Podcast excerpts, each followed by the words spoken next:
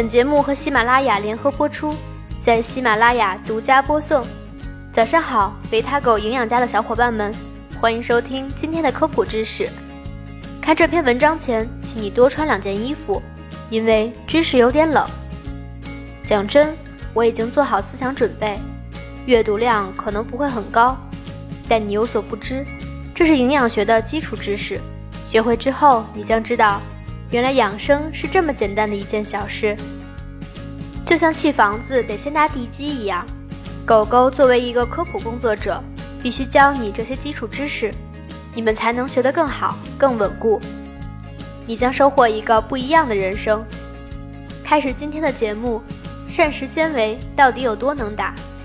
为什么你对它的印象仅仅停留在减肥上？这一切究竟是人性的扭曲，还是道德的沦丧？欢迎收看《走进科学》，膳食纤维，人体的健康卫士。接下来你将看到：一、膳食纤维到底是什么？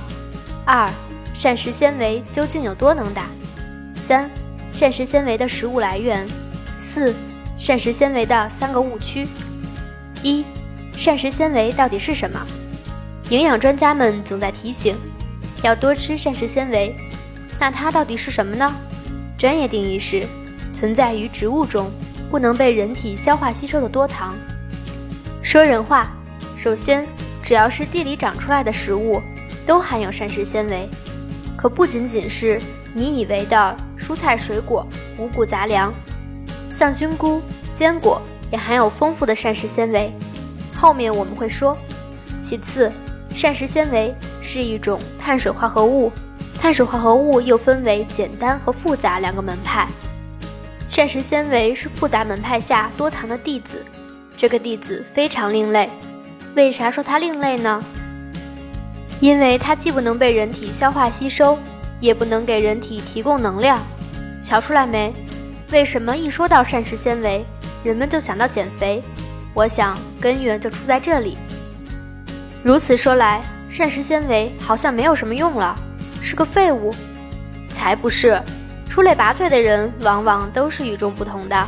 膳食纤维帮我们人体立了大功，不信你往下看。二，膳食纤维究竟有多能打？说清楚这个问题之前，我们先来了解一下膳食纤维的分类。一，膳食纤维的分类。膳食纤维分为水溶性膳食纤维和非水溶性膳食纤维。水溶性。顾名思义，就是这类纤维能够溶于水，就像水泥一样，在吸水后会膨胀起来，让食团变得粘稠。举个简单的例子，大家泡燕麦粥，有没有注意到，时间一久，它就变得粘稠了？这就是燕麦里水溶性纤维的功劳。非水溶性膳食纤维虽然不溶于水，但它们混杂在食团中，就像钢筋一样。有利于撑起这个食团，使体积变大，从而增加饱腹感，刺激肠道蠕动。它俩是形影不离的好基友。大多数的植物性食物中都同时含有这两种膳食纤维。二、膳食纤维的作用，正是因为膳食纤维能够遇水发财，哦不，遇水发胖，与其他物质牢牢地粘合在一起，所以健康功效咔咔上升。首先，当然是众所周知的减肥啦。一、控制体重有利于减肥。原因：膳食纤维和食物结合，遇水膨胀，可以增加胃里的体积和粘稠度，增加饱腹感，从而让你少吃。再加上它不能提供能量，这就帮你减少了能量的摄入。二、降低血清胆固醇，预防心脏病。原因，这里要说到一个叫胆汁酸的物质，它是消化液的组成部分，由肝脏分泌的，能促进我们人体对脂肪、胆固醇的吸收。然而，膳食纤维这个小妖精能吸附胆汁酸，胆汁酸少了，脂肪、胆固醇的吸收率会下降，从而有利于血脂的下降，这也降低了冠心病的风险。三。有利于控制血糖，维持平衡。原因：首先，膳食纤维由于不会被肠道消化吸收，不提供能量，所以不会升高血糖。另外，膳食纤维与食糜混在一起，还可以减少小肠对食物中糖分的吸收，从而缓缓升高血糖。因为膳食纤维的挺身而出，胰腺就不用分泌那么多胰岛素来分解糖，这也减轻了胰腺的工作压力，从而降低糖尿病的发生。四，有利于肠道益生菌的生长。原因：水溶性膳食纤维被肠道细菌发酵后，可以合成短链脂肪酸，这个东西就是孕育益生菌的温床。短链脂肪酸。还能调节肠道的 pH 值，更有利于益生菌的生长。益生菌强大了，肠道里的有害菌就不能兴风作浪，肠道更加健康了。五、增强肠道功能，有利于废物排出。原因：刚才我们说了，膳食纤维遇水膨胀，和便便一结合，就能使它变大变软，这样有利于便便的排出。同时，纤维素还能促进肠道蠕动，这更是加快了排便。除此之外，膳食纤维会带着少量胆固醇、脂肪和食物中的重金属和便便一起排出，你会觉得风轻云淡，一身轻松。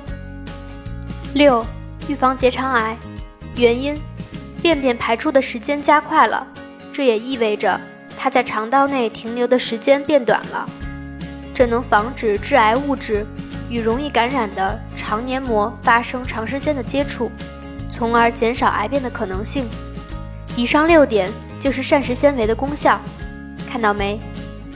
它简直就是一个什么都管、中央空调级别的暖男。在这个胖子横行、糖尿病、心脏病肆虐的时代，膳食纤维就是来拯救人类的英雄啊！赶紧转给身边那些不爱吃蔬菜水果的人，让他们看看究竟有多可惜。三、膳食纤维的食物来源。既然膳食纤维这么棒，那么哪些食物的膳食纤维含量高呢？这里狗狗想着重说一下蔬菜这个类别。一般来说，野生蔬菜的膳食纤维含量比栽培蔬菜的含量要高，深绿色蔬菜比浅色蔬菜要高。那么，是不是所有的蔬菜膳食纤维含量都很高呢？不是哦，通常果实类的蔬菜，比如番茄，含百分之零点五；黄瓜含百分之零点五；冬瓜含百分之零点七，都比较低。所以，你便秘要选择哪种蔬菜，心里有数了吧？再看最后一行坚果，想减肥又想吃坚果的伙伴们，可以选择杏仁。膳食纤维有那么多好处，那是不是吃越多越好呢？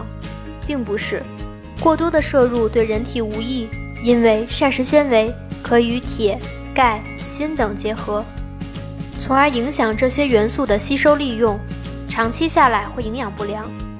标准是每天摄入三十克。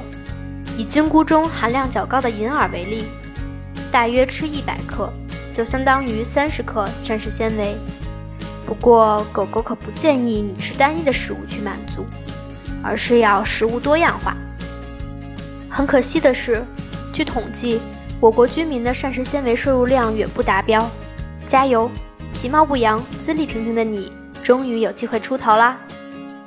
希望以后的饭局上，大家别再劝酒了，而是多多劝对方吃些膳食纤维高的蔬菜水果。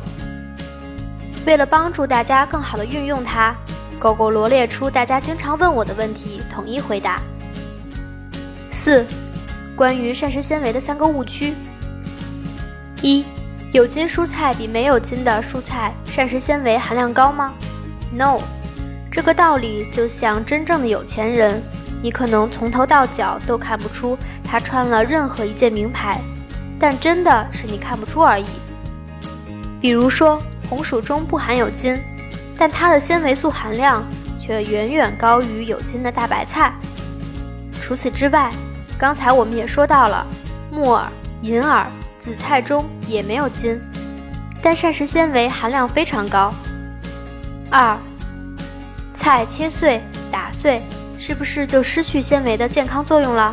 并没有。你以为纤维那么脆弱吗？纤维是很微小的。很难被打碎的。对，它不怕多。有研究对牛蒡渣的膳食纤维的膨胀力、持水力进行测定，粉碎在三百五十五微米至二百五十微米的范围内，膳食纤维的膨胀力、持水力都基本不变。不过正常情况下，我们没有必要打得太碎，因为这样其他一些易氧化的营养物质会受到损失。其次，也会导致吃进去更多食物。三，膳食纤维是不是吃的越多越减肥？膳食纤维在胃里吸水膨胀，从而产生饱腹感，减少吃其他的食物，确实有助于减肥。但如果吃膳食纤维的同时，没有减少其他食物的摄入，这对减肥并没有帮助。现在市面上还出了很多高膳食纤维饼干。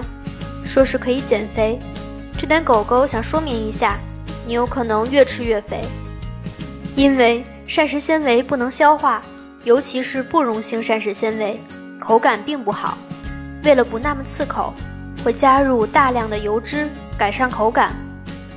你吃进去的脂肪可能比膳食纤维还多，别再迷信了。今天的冷知识就讲到这里了，相信你接下来一定会努力的达标。赢在健康的起跑线上，毕竟活久见的人，终有好事发生。好了，今天的科普就到这里了，欢迎关注公众号“维他狗营养家”，我们下周三再见。